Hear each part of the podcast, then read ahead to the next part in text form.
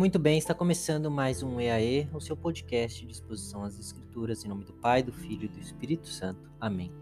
Hoje, sexta-feira da Paixão, o dia da crucificação do nosso Senhor.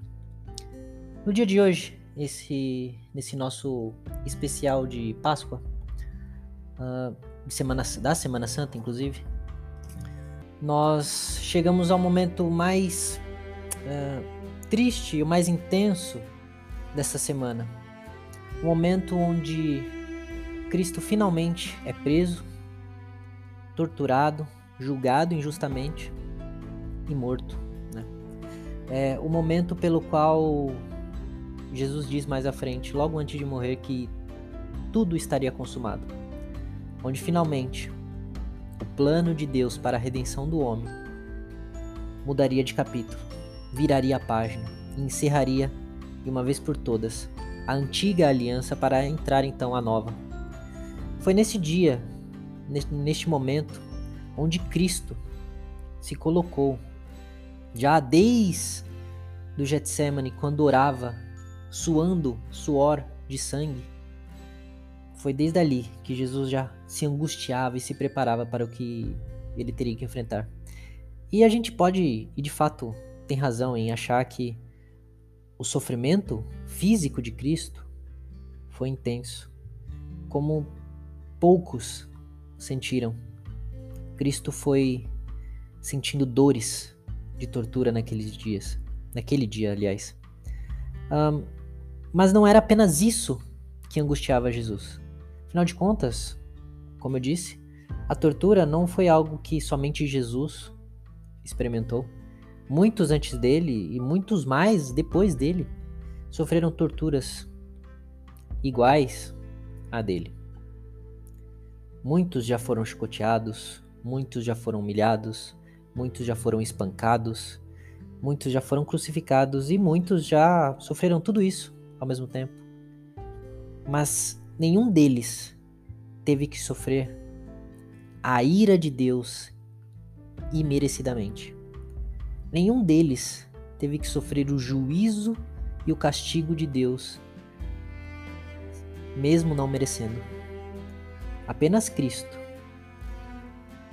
sofreu tanto fisicamente como espiritualmente, sem nunca ter merecido isso.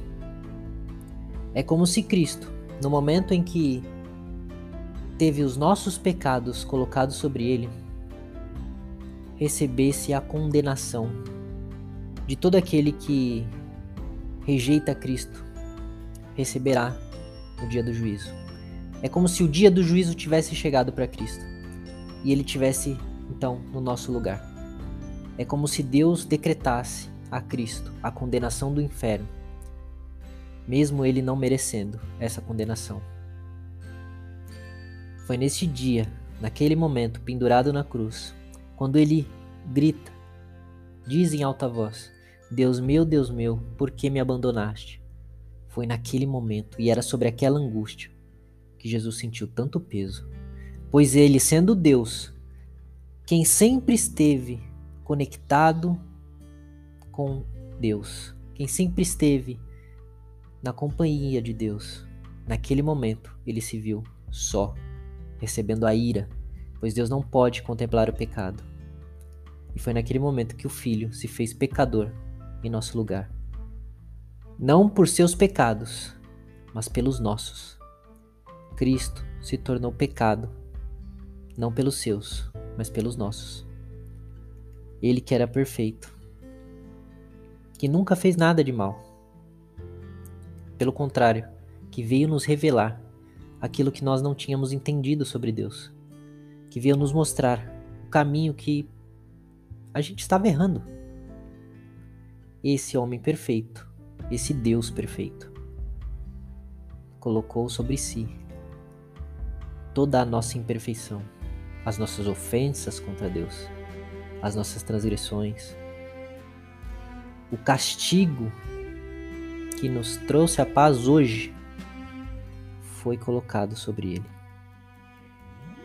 Nessa sexta-feira da paixão, é o dia de nos lembrarmos de tudo aquilo que Cristo suportou por nós, tudo aquilo que Cristo suportou para que hoje estivéssemos aqui, para que tivéssemos o privilégio de poder se achegar a Deus, de poder conhecer a Deus, de poder ser perdoado por Deus.